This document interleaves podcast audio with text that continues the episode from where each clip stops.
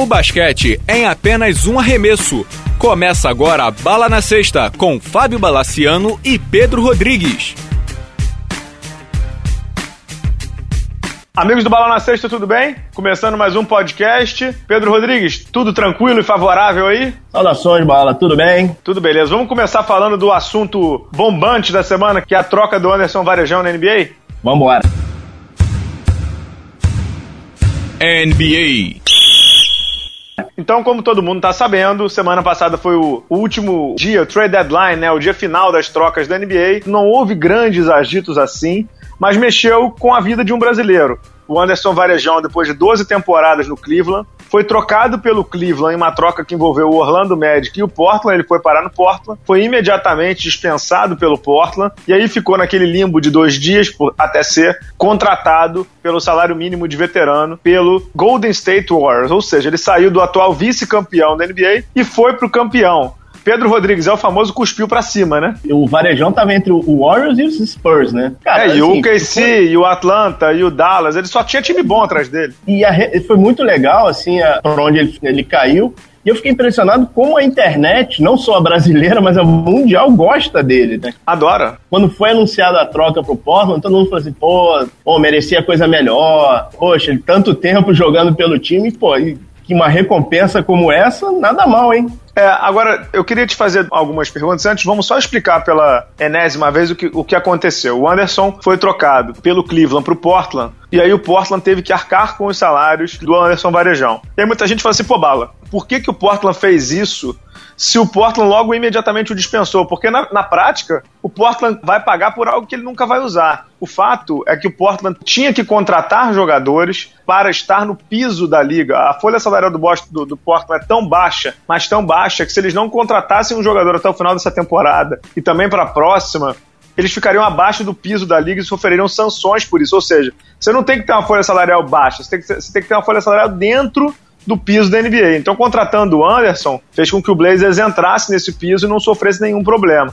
O Portland vai pegar os 25 milhões de dólares lá que o Anderson tem a receber até 2017 2018 e vai pagar o Anderson até 2017 2018. Para efeitos de cap, ou seja, para efeitos de folha salarial, eles meio que parcelam esse valor só para efeito de cap em 5 anos. Então fica 5 milhões ou 4 milhões e pouco até 2021, se não me engano. Então, para o Portland não, não mexeu com o ponteiro. Para o Anderson, ele ainda ficou mais rico, porque ele recebe do Portland e recebe agora do Golden State. Não é tanto assim, mas é um dinheirinho, né, Pedro? Não, é dinheirinho. Lembrando que o cap é, são 40 milhões de dólares. Eles bateram no teto quarentinha agora. Isso, 41. E outra regra, é isso. E outra regra importante que a NBA colocou, algumas franquias estavam usando desse precedente para pegar o jogador dispensado e recontratar. Isso acabou. Isso. O Cleveland só pode recontratar o Varejão na próxima temporada. Exatamente. Mas pelo visto ele não volta para lá, não, porque ele ficou magoado, né? Não, não volta, né? Basquetebolisticamente falando, a troca faz sentido. Ele foi trocado pelo, na verdade, o jogador que foi para Cleveland realmente é, é, um bom jogador, que é o Shannon Fry, que era do Suns, estava no Orlando. Mas para mim não faz o menor sentido. Sério, cara? Eu, eu te pergunto, para que, que eles contratam o Shannon Fry? Para jogar com quatro abertos? Para ter um quatro aberto que já é o Kevin Love? Entendeu? O Anderson traz algo que o Shannon Fry não traz, que é a defesa. Vamos lá, então, basquetebolisticamente falando, pro Cleveland. Porque assim, você concorda comigo que não foi motivo econômico, né? Que se fosse motivo econômico, eles não teriam trazido também o Shane Frey que ganha uma baba. E não teriam renovado com o Anderson um ano atrás por 30 milhões. Então, e você sabe que pro Cleveland, pro Dan Gilbert, hoje não é dinheiro, hoje é ganhar título, certo? Uhum. Então, assim, o que, que o Shane Frey traz pro time que o time já não tem? Cara, para mim o Cleveland tava procurando um Damon Green, um ala maior que consiga arremessar de fora. Cara, o Shannon Fry, se não me engano, é o quarto jogador em melhor média de field goals da, da NBA. É, mas ele Sim, tá é muito mais uma... mal. Ele não tava jogando bem, né? Ele tava, ele tava arremessando. Eu não acho que vale o esforço de uma troca, entendeu? E o Cleveland também perdeu o pique de draft, assim, né? Cara, o Cleveland, Miami, não se constrói por draft. Eles não querem saber de draft. Eles deram um pique, jogaram um pique fora. É. Pra mim, eles estavam procurando um Draymond Green. Eles, eles queriam um Draymond Green e o Kevin Love não é. E nem o Shane Fry, pô. É. é um eu, eu sinceramente, é um genérico. Eu, sinceramente, eu entendo isso de sei lá, numa eventual final contra o Golden State, jogar Fry e Love, entendeu? Mas ao mesmo tempo também não, não é assim que se ganha, que se tenta ganhar do Golden State. Os times que mais deram trabalho pro Golden State não são os que jogaram com, com os cinco abertos, a gente sabe. São os times que tinham um pivô muito bom e razoavelmente leve. Então, é, o que eu não entendo é. Não digo nem por ser brasileiro, não digo nem por ser o Anderson, não digo nem por estar 12 anos na uhum. franquia. Eu digo assim, eu não queimaria uma troca por isso, pelo Shannon Fry. O Shannon Fry não é o jogador do teu Phoenix lá de trás. Ele tá longe de ser esse jogador, não. bem longe. É, só, só um parentezinho, se não tiver um pivô alto, se você tiver alguém chamado Lillard, ajuda contra o Golden State. Mas isso é outro assunto. É, exatamente, é, não, um, um assassino desses, né? Mas, é. enfim, agora, o Pedro, pro Anderson, ele se deu muito bem, né? Ele foi pro, obviamente, pro melhor time da liga, pro Golden State Warriors, que no momento em que a gente grava tem 50 vitórias e 5 derrotas e tá no caminho do Chicago lá de 96. Tá com o Andrew Bogut, que é um jogador que o Steve Kerr sempre poupa ou seja, sempre tira ele de quadra e tal. E o Exílio tá machucado, operou o joelho. Então o Anderson deve ter um bom tempo de quadra, no mínimo até o playoff, né? Então acho que ele vai jogar muito mais, por exemplo, do que ele vinha jogando no Cleveland. Pelo menos até o final da temporada regular. Não, com certeza. E assim, é, a substituição do Fácil Exílio, que tá machucado, é um upgrade muito maior o Varejão em relação a ele, né? Eu não sei, porque o, Exílio estava jogando muito bem, estava melhorando muito. Eu não sei, óbvio que em termos de experiência, o Anderson traz muito mais, em termos até de, de noção de jogo, mas o Exílio está vindo muito bem. De todo modo, eles não têm o Exílio agora. Então eles estavam tendo que. Uhum. O Steve Kerr falou sobre isso, eles estavam tendo que overplay, né? Jogar o Bogut muito mais do que eles gostam de usar. O Bogut, cara, ele é uma, um brinquedo que você tem que usar com parcimônia. Você lembra dele nos tempos de Milwaukee? Ele se machucava muito, uhum. ele inclusive foi uhum. trocado pro Golden State na troca do Montaelli, se eu não me equivoco, porque se machucava muito e o Bucks desistiu dele. O Golden State soube usá-lo, que é muito pouco. Eu vou te usar 20 minutos e você vai me dar sua melhor defesa nesses 20 minutos. Mas só ele é muito ruim. Então acho que é isso que o Anderson traz ao Golden State. Mais defesa e eu escrevi no blog para pegar Spurs e para pegar até o Clippers, você precisa ter corpos, né? Você precisa ter gente. Foi um tremendo golpe de sorte, porque o Boston tinha dispensado o David Lee e por conta do, das restrições da NBA não pôde assinar com o Golden State. Então o melhor big man no mercado era realmente o Anderson. Exatamente, exatamente. E tinha muita gente boa, né, nesse, na lista de waivers, né? uhum. né? Tinha o Anderson Varejão, tinha o David Lee, o André Barriani, né, que também, não tô dizendo que é gente boa, mas assim, tinha opções, né? Tinha opções de nomes conhecidos, né? Então, o Anderson se deu muito bem, eu acho que o Anderson se deu muito bem. E o roteiro é aquele que a gente já falou várias vezes, né? Imagina uma final Golden State Cleveland com o Anderson Varejão jogando bem. Certamente é um roteiro de história bacana, né? Assim, caminha, né? Tá mais ou menos, o caminho tá, tá trilhado, né? Vamos ver, né? Parabéns pro Anderson. E, cara, é, eu fiquei impressionado como ele é querido. Muito. Assim, eu não tinha noção de como o cara era, não só internamente no Brasil, como fora. Quem entra em sites, Facebook, Twitter, Instagram, do Cavs, era do pessoal xingando o David Griffin, o gerente geral, de, de burro para baixo, né?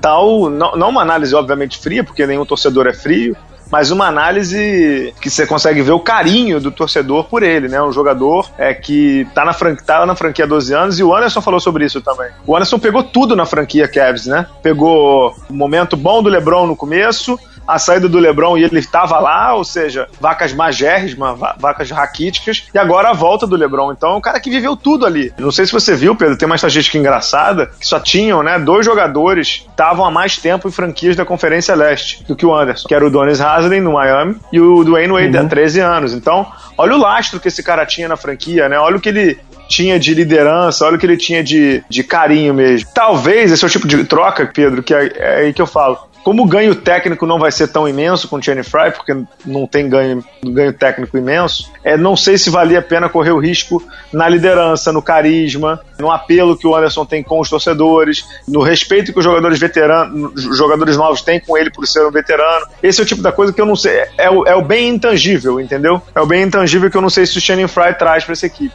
Mala, no momento que você tem o general manager que demite o técnico sem dúvida, sem e... dúvida. Matou, matou, matou. O cara quer ganhar agora. Ele não tá preocupado com isso. Se, se o Cleveland ganhar, ele tem chance de ganhar, tudo vai ser perdoado. Uhum. Absolutamente tudo. Se o Anderson tiver um jogo que ele fizer 20 pontos, ou nem precisa fazer 20 pontos, que ele dê um toco no Mosgov, alguma coisa assim, em Cleveland, cara, a casa vai ruir. Ah, vai. Então, é, vai ruir. É, o cara tá com uma. uma ele, ele, espera tá com uma mão alta para levar. Se não levar. É isso aí. Tem as outras trocas, Pedro, que a gente pode falar também. Não teve nada de bombante. Você falou muito bem antes da gente gravar. Foi uma trade deadline muito mais importante pelo que não aconteceu do que pelo que aconteceu, né? Mas tem um movimento que me chamou a atenção, que foi a troca do Jeff Green saindo do Memphis para ir pro Clippers pelo Lance Stephenson, né? Ô Pedro, o, o...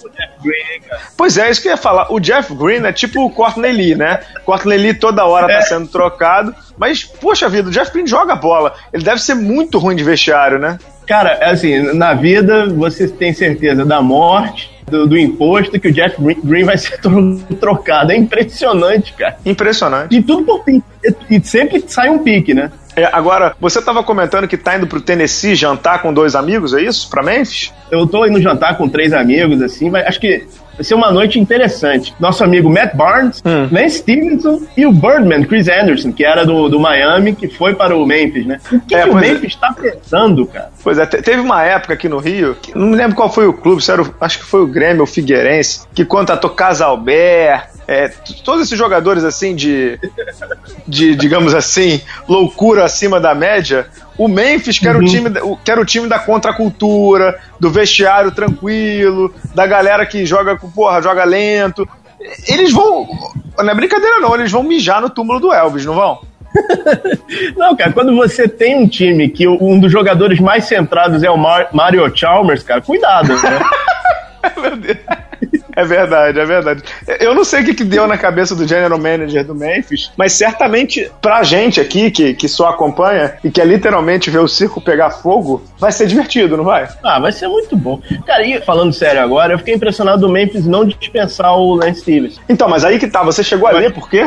O quê? Os jogadores do Memphis, Mike Conley, Mark Gasol, não sei quem, foram conversar com o general manager do Memphis, que é o John Hollinger, né? Que era comentarista da ESPN. Foram conversar com ele e falaram: não troca esse cara, não demite esse cara, que a gente quer que ele jogue. No primeiro jogo do Lance Stephenson, ele fez 16 pontos. Cara, o Lance Stephenson começou como, como titular no, no Clippers. É, eu não sei. Ah, sei lá. não, eu não tô dizendo que vai acontecer nada, só tô dizendo o seguinte: os jogadores pediram, não dispense ele. Então, talvez uhum. isso pro Lance Stephenson seja uma coisa de tipo assim, pô, esses camaradas aqui que mal me conhecem confiam em mim, eu não posso vacilar. Pode ser que seja uma estratégia, pode ser que seja uma a última cartada do Lance Stephenson, porque é assim, ele tava no Indiana, assinou um contrato com o Charlotte, que logo tro o trocou pro Clippers, que logo trocou pro Memphis. É a última, né? Acho que é a última dele, né? É, eu acho que já tá na hora extra, né? Se não aproveitar já. agora, ele deve pegar no máximo um contrato mínimo com um sacramento da vida, com todo respeito ao sacramento da vida. É, agora, nesse time do Memphis só tá faltando o Andrew Bynum, né? Pra ser reserva do Gasol, né? que loucura, amigo, que loucura. E, e, e pro, pro Clippers também não é uma, uma adição ruim, né? Se o Jeff Green se comportar, e, e, a gente sabe que o Doc Rivers é bom de vestiário, controla uhum. bem os jogadores. Pode ser uma adição interessante, né? Um jogador, um 4, que, um 4, 3,5 ali que consegue, mata a bola, arremessa bem de fora. Eu acho que o Clippers se deu. Primeiro de ter se livrado do Lance Stephenson e do Josh Smith, que era algo que a gente comentou aqui no podcast, que o Doc Rivers já estava uhum. de saco cheio dos dois, ele conseguiu se livrar dos dois rapidamente. Mas até tecnicamente foi bom também, né? É outro time que tá no, no tudo ou nada, né? Total. Não tem pique ano que vem e tá indo com.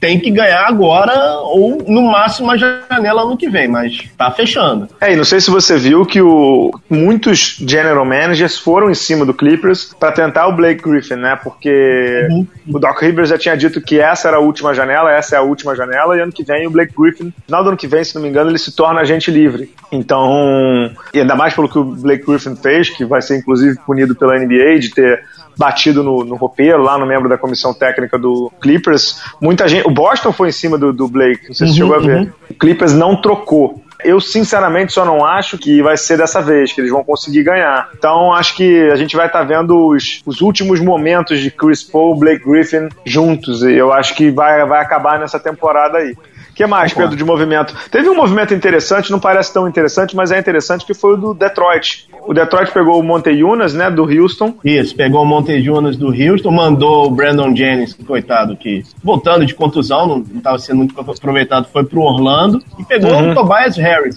Dois Exato. São trocas legais, mas o problema do Detroit é ver um jogo do Detroit.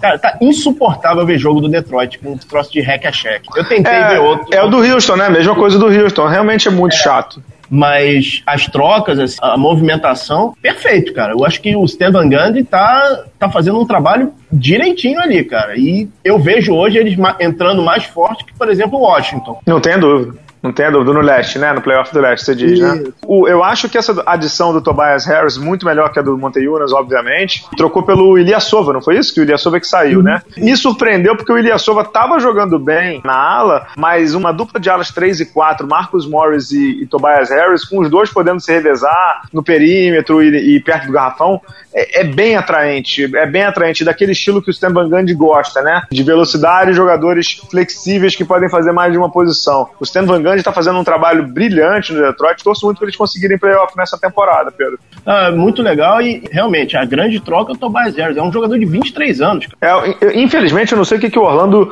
se cansou dele, porque renovou o contrato dele há pouco tempo. É um ótimo jogador. O Lakers, inclusive, queria para essa nessa intertemporada, não conseguiu. Eu não sei como é que o Orlando cansou dele tão rápido. Ele é muito bom jogador. Nosso amigo Scott Skiles já começou. Foi rápido, né? Já começou. Daqui a pouco vamos botar ele no hoverboard, ó. Casinha, cara.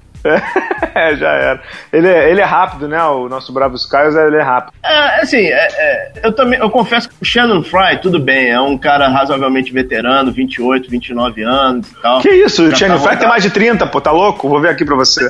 Então, beleza. Shannon Fry até entendo que é veterano. Cara, agora o Tobias já tem 23, cara. É, eu não entendi. Eles acabaram de renovar. É, é meio inadmissível isso, né? Ele tem 32, é, o Shannon Fry faz 33 agora. O Tobias foi, foi renovado ano passado, né? Não entendi esse movimento, não. Achei muito, digamos assim, muito acelerado do Orlando. Mas é isso. Teve mais alguém que te chama atenção? David Lee no Dallas? O que mais? Acho que, assim, o mais, o mais chocante foram as não trocas, né? Uhum. o jogador, o, por exemplo, no Houston, acho que tirando a mulher do General Manager, tava todo mundo para ser trocado. Mascote, Dwight Howard, Matters, tava todo mundo, né? Quero mandar um abraço aqui pra dupla do Dwight Howard e James Harden, né? Pedro, que um pediu pro Daryl Morey, o gerente geral, para um trocar o outro. O Dwight Howard pediu para trocar o James Harden, e o James Harden pediu para trocar o Dwight Howard, né? Depois eles ficaram colocando foto em rede social e tudo, mas o clima deve estar tá animadíssimo lá em Houston, né? Você lê pelas entrevistas o Kevin McKay dizendo que o único cara que, que treinava duro era o Dwight Howard. falei, cara, tá feia a coisa, cara. Tá feia. Tá feia a coisa. Agora, por, Quando... É- por pouco, existiu a possibilidade do Marquise Morris troca com o Washington envolver o Houston também. Uhum. Um pouco, dois ex-Kardashians jogando juntos, né? Chris Humphries e James Harden, né? I, ia ser a hecatombe, né? Ia ser um, um assassinato. pois é. Mas é isso. De NBA tão bem, Pedro? Tem, tem mais alguma coisa que você queira falar, não? Acho que não, acho que só, só agora. Quer falar do Chris Bosh agora ou no final, cara? Vamos falar no, no final, que é, é, um assunto que não é de basquete, né? Eu só queria deixar um, deixar um grande abraço à diretoria do Lakers. Eu, outro dia eu vi o, o podcast da USA Today com a Jenny Buss a filha do, do Jerry Buss, que certamente lá do céu deve estar bebendo mais uísque do que qualquer outra coisa, é, de, de, vergonha. Só queria te dizer o seguinte, Pedro: o Golden State Warriors, que deve chegar lá pelas 65, 68, talvez até 73 vitórias por ali, o Golden State Warriors, nessa temporada, se ele conseguir alguma coisa nesse sentido aí, vai ter mais vitórias nessa temporada do que o Lakers nas últimas três somadas. Que tal? É, eu li isso. É. É bala. É isso, né, cara? É isso. Nosso bravo Byron Scott, né? É o passado tentando vender o futuro, né? É, Vamos lá, né? Perguntaram pra Ginny Buzz no programa se nessa janela de agentes livres agora em julho, se o Lakers vai repetir o mesmo erro que foi com a Marcos Aldo, de vender Hollywood, uhum. não sei o que, ela falou assim, acho que a lição foi aprendida. e como é que eles estão de cap, cara? Não, o Lakers, o Lakers tá, tá vazio. O Lakers tá vazio. Não, total. Não, vai ter. Né? Não, o Lakers tá totalmente vazio. O Lakers tem muito dinheiro para dar. É, a gente vai depois discutir, fazer um programa só sobre o Lakers aqui, porque eu sei que a Lakers Nation é empolgada, mas não tem condição. Ninguém vai pro. Acho muito difícil o Lakers conseguir alguém muito sensacional, tipo Kevin Durant. Eu não iria para lá. Se eu sou Kevin Durant, eu não iria pro Lakers. Nem, nem pro Knicks, nem pra lugar nenhum. Ficaria Oklahoma ou iria para um Boston da vida, mas pro Lakers é difícil, né, Pedro? É, só uma coisa que eu fiquei impressionado é o seguinte: o Danny Ainge tá segurando os picks do ano que vem, cara. Tá. Achei bem, assim, é, bem, vamos dizer, conservador esse movimento dele, cara. Ele tinha jogadores que, por exemplo, ele poderia trocar com o Raptors, que tá precisando desesperadamente de um ala, né? Uhum. Sacrificar uma, de, uma desse, um desses. Não sei. Eu quero ver qual vai ser o movimento do Boston agora na, no pós-temporada. É que eu acho que o Boston. Um, que o Boston tá esperando aquele pique protegido do Nets. Então pode ser que seja um pique muito alto. E aí, com esse pique muito alto, eles consigam fazer trocas ou fazer movimentos para outros jogadores com os outros piques que eles têm. Acho que o Boston viu. O Boston está em terceiro do leste. Não tem muito mais o que eles possam fazer em relação a isso. Então, aparentemente, o Celtics preferiu. Vamos ver o que vai dar nessa temporada, porque eles já estão indo longe demais, né? Muito longe demais até. E na, te na temporada que vem a gente vê. Tem espaço, uhum. tem dinheiro, ou seja, tem cap, tem pique e deve ter um pique alto. Então, para mim, o trabalho de reconstrução do Danny Ainge tá genial, genial mesmo. Vamos ver se ele vai conseguir colocar cereja no bolo, né? Ele tá no caminho, né? Tá no caminho certo. É, Bala, eu não posso deixar de falar do, do Bulls, né? De novo? Você vai falar mal do Bulls de novo? Não, eu não vou falar mal do Bulls, eu vou deixar uma pergunta. O Bulls só fez um movimento só nesse, nessa, nessa troca. Foi, foi trocar o Kirk, Kirk Heinrich. É, movimento que parece com o do Varejão, tão trágico quanto, que ele era um jogador muito querido pela torcida. Luiz Araújo, inclusive, nosso companheiro do Triple Double, verteu lágrimas de esguicho por causa da ausência do Capitão Kirk. Mas vamos lá, qual é a pergunta? É o começo do rebuild, cara? Parece. Parece sim que o parece que o Chicago viu que com isso aí não vai, inclusive, você está falando que foi só um movimento, na verdade, foi um movimento concretizado, porque eles tentaram vender o Paul Gasol até para a Espanha de novo, né? Não, não, é, exato. O Paul Gasol foi ventilado assim fortemente, né? É. Cara, parece que só existem dois jogadores protegidos hoje em Chicago, que é o Jimmy Butler e o Porto. O é, resto... e, o, e, o Felício, e o Felício da Massa, amigo, que tá jogando bem. Não vou nem falar, cara. Pô, feliz ah, oito pontos, jogou, jogou bem. bem. sim, ele... tá jogando bem. Tá na rotação do, do, do, Fred Hoiberg, obviamente, porque o, o. Como é que chama? O Noah. O Noah tá machucado e o Mirotic também, né? Então, obviamente, uhum. que ele entra na rotação por isso. Agora, eu acho também que o Chicago tá de leve, tá mostrando que tá, tá entrando no rebuild. E outra coisa, o Chicago que se cuide, que ele tá em oitavo do leste. Uhum. É, tá saindo da, do, do playoff, né? Tá caindo pelas tabelas. É isso, é isso. Então, chega de NBA, né? Não é... precisa falar mais mal do Chicago, não. Não, não vou falar mal do Chicago, não. Só, assim, só uma coisa em relação aos meninos do Brasil, tanto o Bebê quanto o Caboclo. O nome deles foram, os nomes foram ventilados em trocas, né? Foram? Eu acho que foram. Não sei como é que vai ser a posição. Será que ano, ano que vem é a temporada. Temporada que vem é a temporada crítica deles, cara? Que eles têm que produzir? É, acho que sim. Esperava-se, inclusive, que o Caboclo jogasse. Eu conversei isso lá em Bauru, a gente já vai chegar a Bauru. Conversei isso lá em Bauru com, com alguns amigos, assim. Eu acho que a situação do Caboclo é muito difícil, porque tem que ver o que vai acontecer com o DeMar DeRozan, porque ele é agente livre e vão oferecer uma bolada para ele, a gente sabe disso. Mas os dois melhores jogadores do time, do, do Toronto, atualmente são posições 1 e 2, né? que é o Lowry e o, e o DeRozan. E logo depois vem o Valanciunas junto com o DeMar Carroll, que tá machucado, mas assim, é, o Caboclo, as uhum. posições 1, 2 e 3 estão completas ali. E o banco, o Terence Ross, melhorou muito vindo do banco. Como titular ele era horroroso, é, vindo do banco ele tá jogando bem. Então, tá difícil para ele encontrar o seu nicho ali, né, o seu espaço. É, eu, eu acho que ano que vem a temporada capital deles, cara. Os dois anos estão passando, né? Os dois anos para ter dois anos pronto para NBA passaram, né? É, e tem uma hora que tem uma hora também que a franquia diz assim, ou vai ou não vai, né? Exato. Bom, beleza, de NBA também. Vamos falar de Liga das Américas aí, Pedro? Vamos lá. NBB. Bom, para quem não sabe, na semana passada aconteceu a primeira fase semifinal da Liga das Américas. A gente está gravando aqui antes da segunda fase. Então, depois no próximo podcast a gente fala dessa segunda fase que vai envolver Flamengo e Brasília. Por enquanto, vale falar que eu estive lá em Bauru, no, no ginásio Panela de Pressão, para acompanhar a primeira semifinal entre Bauru, Malvin do Uruguai, Quimsa da Argentina e Mogi. Avançaram os dois brasileiros, ainda bem para quem gosta de basquete brasileiro. E Pedro, foram bons jogos. Os com o Malvin menos, porque o Malvin é um time reconhecidamente mais fraco e até pela situação econômica do Uruguai é natural ver isso e pela popularidade do basquete por lá, a gente sabe que é um time mais fraco mas os três envolvendo Kimsa, Mogi e Bauru foram muito bons, foram muito bons mesmo. Bauru passou agonicamente no último jogo, tinha ganhado de 6, ganhou de 10, se não me engano, ou 9, do Kimsa. E mais uma vez, não teremos um time argentino ganhando a Liga das Américas, não tem time argentino de novo. E possivelmente teremos um time brasileiro ganhando, porque temos dois e me arrisco a dizer que vamos ter no mínimo três e torço para ter quatro. Agora, Pedro, é, pelo que você viu aí, o que, você achou dos jogos? Classificação justa de Bauru e de Mogi? Achei justiça, é, justíssima a classificação. Achei que é, Mogi continua com a sua, o seu hábito de deixar os, os torcedores em pânico o jogo de sexta-feira, eu vi o jogo de sexta-feira do, do Mogi com o Quinça. O Quinça travou o garrafão de uma, de uma forma que o, o e deu o, arremesso de fora pro, pro Mogi. O Mogi uhum. não, não soube aproveitar. Foi um jogo, acabou sendo o resultado parelho, 69, 67, mas Mogi realmente deu mole ali. Ele não soube sair da armadilha tática do, do, do time argentino. O, o Malvin e o Bauru, cara, foi é, é, jogo treino praticamente. No sábado passou o jogo, mas passaram depois, passaram. Tive que ouvir o gravado.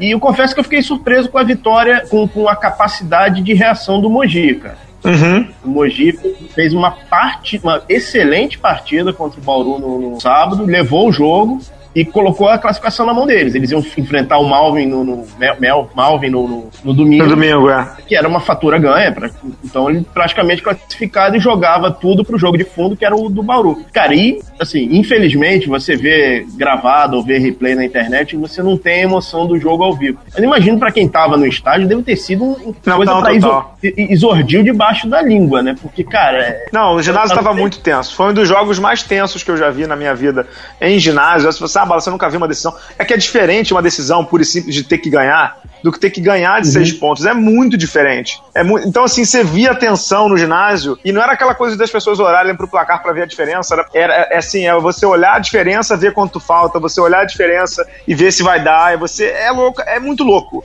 Eu conversei com um amigo meu americano voltando ontem, inclusive, estava aqui no Rio, a gente saiu para se encontrar, e ele não entende essa questão de saldo, porque nenhum lugar do mundo tem essa questão de saldo. Basquete não é um esporte de saldo. Uma vitória de 20, uhum. uma vitória de 5 é a mesma coisa. Mas na Liga das Américas e nessas competições assim, tem essa questão de saldo. É muito louco, né? E o, o clima no ginásio fica diferente, a preparação do jogador é diferente. O jogador vai dizer que é tudo igual, mas a gente sabe que não é tudo igual. A gente sabe que é, que é diferente mesmo, né? É, falando em jogador, é, me dói o coração, mas o bravo Ricardo Fischer já tem que ir, né? Vai, mas ele vai. Tá ele vai, não o tem. Brasil tá pra ele, cara. Tá. O que ele fez no jogo de domingo foi incrível. Uhum. E também por, por essa questão de diferença de pontos. O Ricardo é um armador clássico. O Ricardo é aquele armador europeu mesmo, para onde ele deve ir muito em breve. É o armador que distribui bola, é o armador que pensa o jogo e que, se preciso, pontua, né? Ao contrário do que a gente vê na NBA. Mas no domingo, o Alex não começou bem, o Jefferson não começou bem, e o Day e o Hetzheimer também não começaram bem. Então ele teve que assumir o jogo. Ele que, no meio do terceiro período, já estava com 20 pontos, entendeu? Então, é, foi uma atuação magnífica, cara, do, do garoto mais novo do time que botou o time nas costas e falou: beleza, vocês não estão conseguindo sozinho aqui, eu vou levar. E levou. Kimsa não teve resposta para ele. E aí, quando o Kimsa teve que apertar um pouco em cima dele, os outros caras ficaram mais livres, aí o Redsheimer apareceu, o Alex apareceu, o Day apareceu, mas o Ricardo foi dono do jogo, né? Não, é impressionante. Eu, eu, eu confesso que eu, eu, achei o Hetzheimer, como sempre, muito bom. Eu, eu, gosto muito do basquete dele. No domingo, porque é... no sábado ele não foi bem. É, não, no sábado, no sábado, cara, o, o Bauru mentalmente lembrou alguns momentos a partida contra o Flamengo aqui, cara. Mentalmente, é muito mal. O time, o time não tava ali, cara. O time uhum. não tava. E o Bauru veio mordido. Eu achei o Larry muito bem no sábado. É, deixa, deixa só a gente fazer uma parte aqui, que a gente tá falando muito de Bauru, mas me chamou muita atenção a mudança de comportamento de Mogi de sexta pro sábado, mas não só uhum. isso, mas principalmente o ajuste que foi feito pelo técnico Danilo Padovani, que tem uma entrevista muito emocionante com ele no blog, você até comentou comigo que leu, cara que passou por muita coisa nessa vida já. O que aconteceu no sábado, Pedro, foi que quero atacar o Jefferson William em todas as posses de bola. Mas por quê? Uhum. Porque ele tem o Tyrone, que é um cavalo físico, é um 4 que joga bem e consegue infiltrar. E o Jefferson não, não, não é um exímio marcador, é um ótimo arremessador, mas não marca muito bem. Então a tática do Danilo, ele confirmou isso para mim também, depois que eu entrevistei, eu perguntei, foi isso? Ele, porra, tava tão claro assim, eu falei, pô, muito claro. Porque era a tática do, de Mogi que era vou colocar a bola na mão do Tyrone, vou abrir a quadra para ver o que, que, vai sair. E aí o Tyrone passou a distribuir o jogo também, gerar é, superioridade numérica de Mogi contra Bauru. Então Mogi fez o dever de casa de sexta para o sábado e jogou muito bem no sábado. Óbvio que contou com uma atuação estupenda do Larry contra sua ex-time, sua ex-equipe, mas a, o ajuste tático do Danilo Padovani foi fundamental para eles ganharem também a partida. Ah, sim, sim. Agora, que é com o Chamel, hein, cara? Então, o que acontece é que o Chamel hoje ele é um jogador de 35 anos. E é claro que há um declínio físico, é natural, o cara tem 35 anos. A gente tá vendo isso com o Kobe, vai ver com o Chamel. É normal, né? Acontece em todas as esferas mundiais de esporte, em todos os níveis. O que acontece com o Chamel para mim, e acho que essa é uma dificuldade que o Mogi tem enfrentado durante a temporada, e isso para mim é muito claro, inclusive o Mogi até o momento era uma das grandes decepções da temporada, tava bem enrolado, a gente chegou a falar sobre isso. O problema é que Mogi, o Chamel só joga em um contra um. E esse é o tipo de jogada que no basquete está sumindo. Poucos jogadores jogam em um contra um, e quando jogam a eficiência é muito baixa. Ponto por posse de bola de uma jogada de isolação, de um contra um, é muito baixo. E aí você pega esse tipo de jogada que é uma pontuação baixa para um jogador de 35 anos e que sequer chama bloqueio, o Chamel faz um contra um contra um mesmo. Aquele um contra um de playground, de playground, sabe? Aquele americano. É one on one e sem pick and roll, sem bloqueio, sem nada. É difícil de cair. Então, no primeiro jogo, acho que ele chutou 4 em 21. Contra Bauru foi 3 em 11 ou 4 em 11. Então, assim, ele tem um jogo de muito risco. E eu não sei, sinceramente, se ele, se ele vai mudar, entendeu? Porque ele é isso há muito tempo, entendeu? Mal comparando. É que nem o Kobe Bryant. O Kobe Bryant dificilmente vai mudar o jogo dele. O Kobe sempre foi um jogador de, de bater, de fazer um contra um, não sei o quê. Quando ele perdeu essa força e tentou passar arremessar de três, sempre perguntou isso aqui uma vez. Não tá dando certo, por quê? Porque o Kobe nunca foi esse jogador de três. Então eu vejo assim, a situação do Chamel, ele tem ingredientes na caixa de ferramenta dele para fazer, se ele quiser. É chamar um pick and roll do Gerson lá, que é muito forte, é chamar um pick and roll do Lucas Mariano, que voltou a jogar bem, é, é fazer jogada mais de corte, entendeu? Ele, ele tem as ferramentas, eu só não sei se ele consegue, entendeu? Porque claramente, claramente para mim, ele sempre jogou e sempre se deu bem com isso aqui no Brasil. Não sei se a explicação te faz sentido. Não, não, faz, faz sentido. Faz sentido mesmo. Agora, bom sinal para a seleção Larry, né, cara? É, eu acho que assim, infelizmente o, o grande coach Rubem Manhano é, não foi a Bauru. Porque ele, se, ele, se ele tivesse ido, ele sairia duas pulgas atrás da orelha, que é o Larry de um lado e o Ricardo Fischer do outro. Foram dois armadores que a gente sabe que tem 10 jogadores ali que estão praticamente convocados na seleção. E tem duas vagas, uma para essa posição de armador e a outra ali para o pivô. É, a, a, posição de, de armação barra ala, né? Não sei, eu acho que vai ficar por ali entre Léo e Ricardo.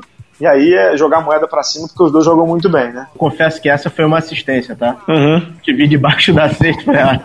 Esse passe vai ser fácil.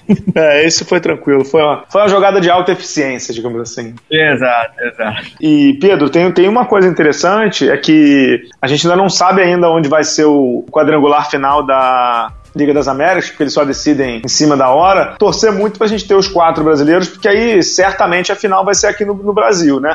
Fala-se muito em tentar trazer pra Arena Olímpica aqui no Rio, como se fosse mais um evento teste e tal, mas um, eu me nego a crer que o Comitê Olímpico, o Rio, sei lá quem é que organiza isso, liberaria uma arena nova, uma competição de clube, a gente sabe que tem risco, né? Eu me nego a crer. E segundo, que eu acho uma temeridade, eu falei isso lá, inclusive, para os organizadores e tudo, é você fazer uma, uma competição nessa num lugar cujo transporte é péssimo. E aí a gente corre o risco de ter um Final Four com um público baixíssimo, né? Eu, não eu sou do Rio, adoraria que fosse aqui, mas não traria competição para cá, não. Você tem outro problema aqui no Rio, Bala, que é o custo que o Rio tá ficando caro por conta da Olimpíada. Tá ficando não, né? Tá Sim. caro. É, não, eu digo para hotel ou para todo, todo esse tipo de coisa, tá ficando, tá ficando complicado. Eu gostaria que fosse no Rio, de preferência no Maracanãzinho. Mas não dá. Foi ano passado. Mas acho que o Maracanã, o Maracanã já tá com. Daqui a pouco entra pro, pro Comitê Olímpico também, né? Ah, não sei. É um ano sem atividade esportiva no Rio, né? Das coisas surreais da Olimpíada, mas, mas enfim, é coisas, coisas assim. Só, só fazer um aviso aqui sobre o basquete brasileiro. Acho que esse programa vai antes de sábado. Pedro, sábado começa a Liga Ouro. Vasco joga estreia aqui no Rio. Se não me engano, eu vou checar aqui enquanto a gente fala, mas o Vasco estreia no ginásio de São Januário. Vai ser no sábado o jogo, creio que 11 da manhã. Para quem tá aqui no Rio, que é vascaíno, que gosta de basquete, é um baita de um programa, não é isso? Pô, esse, pô, isso é legal, cara. Todos os vascaínos que ajudaram, que a quadra tá bonita, o time é bom, vale a pena, cara. Vale a pena. É, é Vasco e Ginástico, dia 27 do 2, esse sábado, às 11 da manhã. Os dois times voltam a jogar na segunda-feira, às, deixa eu ver que horas, 19h30, no mesmo ginásio de São Januário, lá em São Cristóvão. É jogo para ir, né? O Vasco tem uma história bonita na modalidade, campeão sul-americano, vice-campeão mundial contra o San Antonio Spurs perdendo a final. Eu, se fosse a torcida do Vasco, eu iria. Acho que vale a pena começar a apoiar. Só lembrando, são quatro times na Liga Ouro, o campeão vai direto pro NBB ano que vem. Então a chance do Vasco subir é grande, é bem grande, inclusive. Vale a pena acompanhar, né, Pedro? Vale a pena, vale, vale muito a pena. Agora, Bala, voltando a Bauru rapidamente. Isso. Como é que ficou a classificação final, cara? Ficou a classificação final com Mogi passou em primeiro e Bauru passou em segundo. E aí, ao contrário dos últimos anos, na verdade, desde o ano passado já é assim é semifinal e final, não é Final Four, aquele negócio de todos se enfrentando. Mogi pega o segundo colocado do grupo que tem Flamengo, é, Guarus de Lara, da Venezuela, Correcaminos do Panamá e Brasília, e Bauru pega o primeiro. Então, passar em primeiro significa pegar Bauru. Então, vamos ver o que vai acontecer nessa fase, nessa, nessa fase aqui que envolve Flamengo e Brasília, né? Olha, Bala, acredito, eu posso, vou dar um chutaço aqui acredito que teremos uma semifinal Bauru e Flamengo, cara. Eu não sei porque o Guarus de Lara é um time que investiu pesado na, na competição. Dizem lá que o dinheiro tá meio solto, então estão pagando bônus altíssimos para jogadores. Joga em casa é um time perigoso, é um time perigoso. Agora, tecnicamente, Flamengo sobra, sobra até, me arrisco a dizer, para ganhar a Liga das Américas e o NBB. Mas o jogo de Liga das Américas é um jogo diferente, Pedro, é um jogo de um clima uhum. diferente, de, de, uma conotação diferente na quadra. Então, não me arrisco a dizer nada não. Só uma coisa sobre Bauru, queria agradecer a todo mundo de lá, o Caio, assessor de imprensa, o Henrique também da assessoria, pelo tratamento, cara. Povo muito legal Muita gente veio falar comigo, que lê o blog, que ouve aqui o podcast, que acessa as coisas pelo Facebook. E a cidade respira o jogo, cara. Entende do jogo e respira basquete, Pedro. Oh, legal. E posso dar, dar abraço também, então? Pode, claro. Também falando nisso. Grande abraço pro pessoal da Jornada Esportiva. Transmitiu o jogo online, na rádio. Muito legal a transmissão e como a gente não teve televisão ao vivo e quem não tinha o FIBA, foi uma excelente opção, cara, e vale a pena escutar a transmissão, que é muito boa. Sim, a jornada esportiva, o Rafael Plassi, que, que já apareceu por aqui, é parceirão do blog já há muito tempo, uhum, uhum. A, a, jornada esportiva transmite todos os jogos de Bauru, não só os jogos em casa, mas eles também viajam uhum. com a equipe, então é um trabalho maravilhoso. Se não me engano, o nome do, do, do jornalista lá também é Rafael, se não me engano é Rafael. É, é o Rafael Plassi e o outro Rafael, que é o narrador. Então é um trabalho brilhante, cara, é um trabalho brilhante que eles fazem lá. Conversei isso muito também com o pessoal da Liga Nacional. Acho que essa questão de dos times e deveria ser mais explorada. A gente sabe que direito de televisão é difícil, mas você colocar dois caboclos para viajar com o time, narrando e trazendo emoção, principalmente para times que, que são de cidades, Bauru, São José, uhum. é, Macaé, etc., seria muito bom. O custo é baixo, porque esses caras é só viajar, entendeu? Mas a gente sabe que aqui no Brasil qualquer cinco reais hoje em dia está fazendo diferença, né, Pedro? É, exatamente. Mas bom trabalho, jornada esportiva, realmente foi uma excelente transmissão, né? Sem dúvida. Pedro, para fechar, temos algumas perguntas aí. Você falou que tinha uma surpresa para mim nesse final, é isso? Tem uma surpresa no final, porque não sei se os senhores conseguiram ver, que se não me engano foi no Instagram. Instagram e Face, Instagram e Face. Nosso Fábio Balaciano com aproveitamento de lance livre de 100%. Sem dúvida alguma, 100% mesmo. Quem filmou, inclusive, foi o Rafael Plácido, da Jornada Esportiva, que escreve lá no blog do Papa também. É 100% de aproveitamento. Tem muita gente, Pedro, com, como é que eu vou dizer, com rancor no coração, reclamando do movimento do, do meu arremesso. Pedro Rodrigues, Rick Barry arremessava de lavadeira, o Sean Marion arremessava daquele jeito dele. O importante é colocar a bola na casinha, não é isso? Não, cara, o importante é ter um arremesso bonito. Ah, que, tá. Vamos melhorar o fogo, vai, vamos, vamos treinar um pouquinho, vamos. É, pois é, o que eu achei engraçado foi que quando eu botei o vídeo, teve uma galera que botou assim: Ah, Balo, então, pra um determinado comentarista você é craque. Do, do cheque, né? É, uhum. eu, vou, eu, vou, aceitar a alcunha, porque realmente no lance livre eu sempre fui muito bom. Eu tava comentando com o Rafa. Não sei se você lembra de uma época que tinha o Luciano Huck fazer aquele prêmio negócio do lance livre no Caldeirão. Uhum. Eu treinava uhum. isso com o meu irmão no clube e eu chegava a fazer 20, 25 direto, mas o Luciano Huck nunca me chamou e eu perdi um dinheiro. A gente é, podia fazer isso, né? Fazer alguma coisa assim com os blogueiros, né? Fazer com os blogueiros uhum. e, o, e, os nossos leitores dão, sei lá, quantia igual ao Luciano Huck, assim, 5 reais, 10 reais, né? Um dia a gente vai tirar a prova esses 25 lance livres aí. Tá bom, não, tem aí o Jogo das Estrelas em Mogi, você já tá convidado, inclusive. É, a gente ah, é? pode fazer lá no Até você tá convidado, claro. Se quiser, ah. você me avisa, a gente vai filmar, depois a gente edita aqui, que eu arrumei uma ferramenta de edição do próprio iPhone. Você tá, fica, fica lá à vontade, Pedro Rodrigues. Você fica à vontade porque eu já vou começar a treinar de novo. Tá bom. Tem mais perguntas tá, aí? Tá, na verdade, Bala, tem duas coisas assim que eu sei que terminar o programa numa nota meio notas meio chatas, mas eu acho que a gente tem que comentar. Primeiro é a situação do Splitter. Sim. Que vai operar o quadril, infelizmente não vai participar da Olimpíada no Rio. Não acredito que ele vá pegar o próximo ciclo, ciclo olímpico. É uma pena, porque ele participou de todos os movimentos todas as competições pela seleção brasileira e assim, ele foi, foi uma, uma fatalidade, né, cara?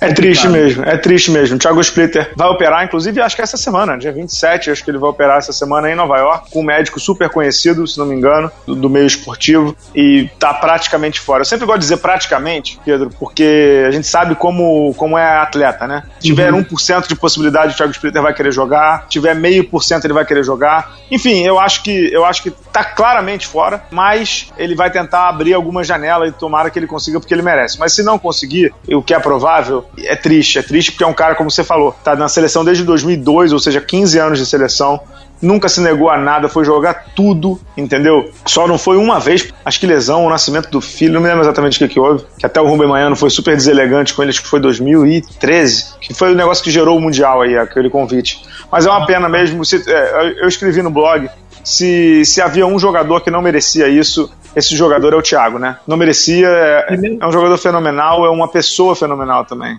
Primeiro brasileiro campeão da NBA, né, cara? Primeiro brasileiro campeão da NBA e quem tava vendo os jogos do Atlanta Hawks com ele percebia que tinha alguma coisa de errada, porque o Thiago não estava jogando bem. E bem não é pontuação, bem não é nada. Bem é, é, é estar bem fisicamente. Você via que ele estava com dificuldade de fazer os movimentos, então ele falou que tentou. Ele falou que tentou muitas vezes. Ele já tava, ele falou que estava sentindo dor para dirigir, cara. Ele falou que estava sentindo dor para dirigir, dor para andar. Isso. E aí não dá, né? Ele acabou de ter uma filha nova, Sofia, se não me engano o nome dela. Já tem um então ele tá com um casal de filhos, é um, jogo, é um cara jovem ainda, tem 30 e 31 uhum. anos. Então tem muita vida, né? Esquece, esqueçamos o basquete, a gente vai falar, vai falar de outro jogador também.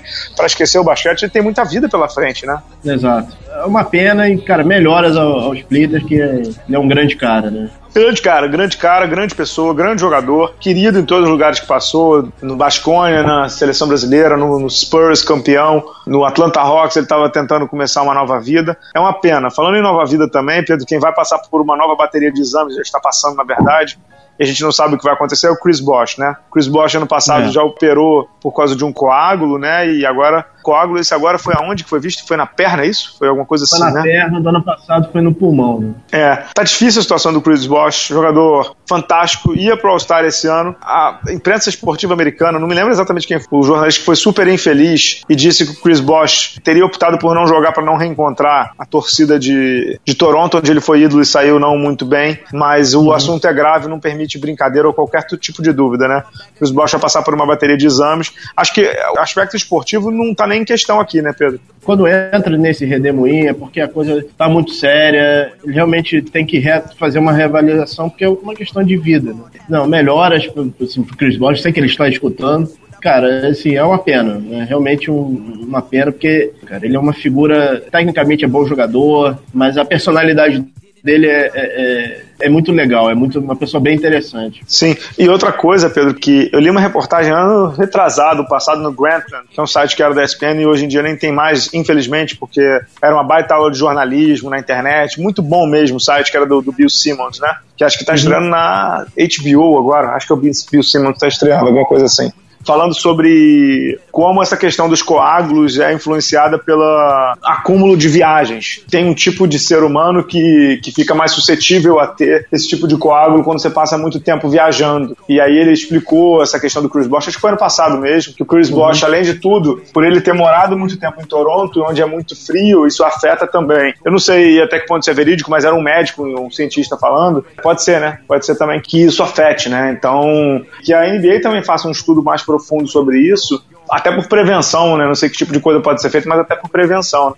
Entendi. É, melhoras. Boa sorte ao grande Chris Bosch. Pô, Bala, não dá para terminar o programa com duas notícias como essa, né? Vamos para uma coisa mais leve, cara? Vamos. Primeiro, não sei se você já teve oportunidade de ver a homenagem que o Chicago fez ao Kobe Bryant. Com Paul Gasol. Paul Gasol fez. Isso, fantástico. O jogo foi uma porcaria, como se esperar. Uhum. Mas fantástica a, a, a, apresentação. E, cara, esse torneio de despedida do Kobe Bryant tá sendo muito legal, né? É, tá sendo muito legal pela festa e pelas homenagens, né? Porque o Lakers tá uma piada, né? Exato. E a última é uma curiosidade. Você, por acaso, lembra uhum. de um ala que era do Portland, que foi pro Suns, chamado Cliff Robinson? Eu sei que você vai falar. Lembro bem, o Cliff Robinson jogou Ele era da onde que você falou? Ele foi do Portland, jogou no Suns, Isso, Golden eu, State. eu lembro a primeira É. vez que eu vi o Cliff foi na final de- do, do Portland, na época do Michael Jordan, né? Ele jogou até os ca- 40 e caquerada, né? Mas conta aí o que, que ele tá fazendo agora hoje em dia. Pois é, rapaz, ele tá criando. Vamos lá, pessoal, que essa é difícil explicar. Crianças saiam, né? É, ele tá criando. Vamos lá, vamos, vamos tentar colocar. É, nos Estados Unidos existe um uso legalizado da cannabis, que é a planta que dá a folha de maconha. Você tem dois usos da cannabis é, que são legalizados: é o uso médico e o uso para recreação. Nosso bravo Cliff Robinson disse que criou um novo tipo de cannabis para esporte, chamado Sports Cliff. Boa sorte para o nosso Cliff Robinson e a sua cannabis de esporte, né, cara? É, pois é. E, que a, e, boa sorte nos antidopings que ele vai botar os seus clientes, né? Ah, Para quem acompanha a ação, já sabe que investir em ação de, de empresa que faz antidoping já sabe, né? É, quem foi Põe o jogador que foi pego agora com, com droga, Pedro? Teve um jogador da NBA que foi pego com droga agora, não foi? Teve, teve, teve, teve o do Charlotte. Foi o Al Jefferson. Ao Jefferson do Charlotte. Bala, não tem como, cara. O cara, vai, o cara sai de, de Charlotte, aí vai jogar em- no Denver. O Denver é liberado, o cara fuma e volta. tá bom. então tá, terminamos assim com o Gabriel Pensador, né? Cada um na sua. Eu tô fora, você também é pai de família. Tô Deixa o fora. Cliff Robinson vender o seu negocinho lá. Tomara que ele tenha sucesso, né? Pra não quebrar, como a maioria dos jogadores quebra depois que se aposenta. E boa sorte pra ele, boa sorte pro Chris Bosh, boa sorte a todo mundo aí, né, Pedro? Exatamente. Boa sorte pro Flamengo e pro Brasília, que começam agora a jornada na, na Liga das Américas. Esperamos os quatro brasileiros na final. É isso, é isso. Semana que vem a gente volta. Vamos ver se a gente traz semana que vem algum jogador de Flamengo ou Brasília. Eles chegam. Eu não sei se a gente consegue, mas vamos ver se a gente traz aí pra, pra abrilhantar o podcast, né, Pedro? Maravilha. Até a próxima. Tchau, tchau.